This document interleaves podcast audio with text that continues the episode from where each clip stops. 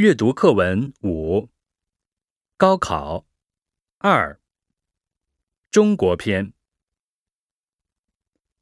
在中国怎么考大学呢？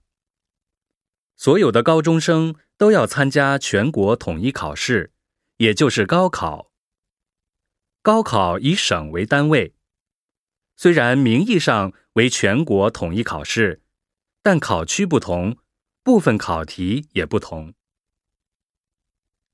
高考是人生中最关键的一次考试，是否能上大学，大学好坏，往往决定了一个人的人生走向，所以又有一考定终身的说法。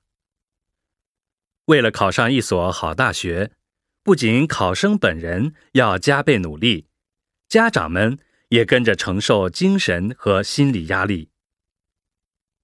从前。是先报志愿后高考，难度很大。高考的月份七月，有“黑色七月”之称。现在高考改为每年的六月举行。大部分地区实行先高考后报志愿的制度，这样便于考生更好的选择自己的理想大学。考生可以参照自己的考试成绩。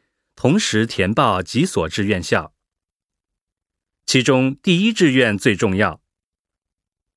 录取实行网上录取，根据考生的分数和志愿来进行。